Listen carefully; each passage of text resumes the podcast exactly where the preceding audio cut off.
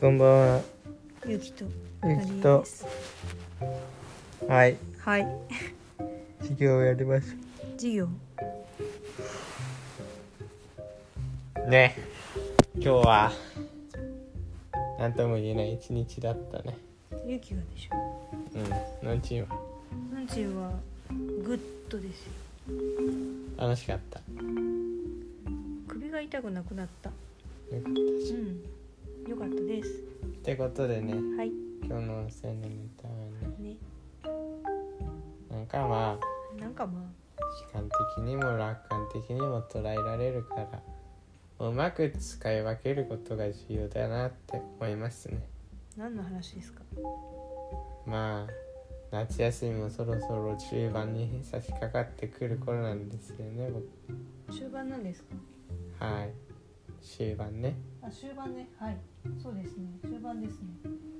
でまああと何何日かで夏休み終わっちゃうってうん悲観的に捉えることもできるけどさそうですね楽観的に捉えれば夏休み終わって学校始まってもあんま何も変わんねえなって捉えちゃえばさおうまあそういう2つの考え方ができてはいまあそういう考え方ができるし僕はなんか考えればそういう考え方もできるんだなって自分で考えることもできるのではいやっぱうまく状況に合わせて使い分けることが重要だなって悲観的にならなきゃいけない時もあるし楽観的にならなきゃいけないところもあるからさはいうまく使い分けるのが重要だなって思ったっていうネタですねそういうことですかはい、いい切り分けですねうん、ちなみに私は夏休みに入りましたからご機嫌でうんうんまあすぐ終わるよすなんでそういう人の人のあれに水を差すようなこと言うか勇気の経験談らそんなお母さんを意地悪な子に育てた覚えはありませんよ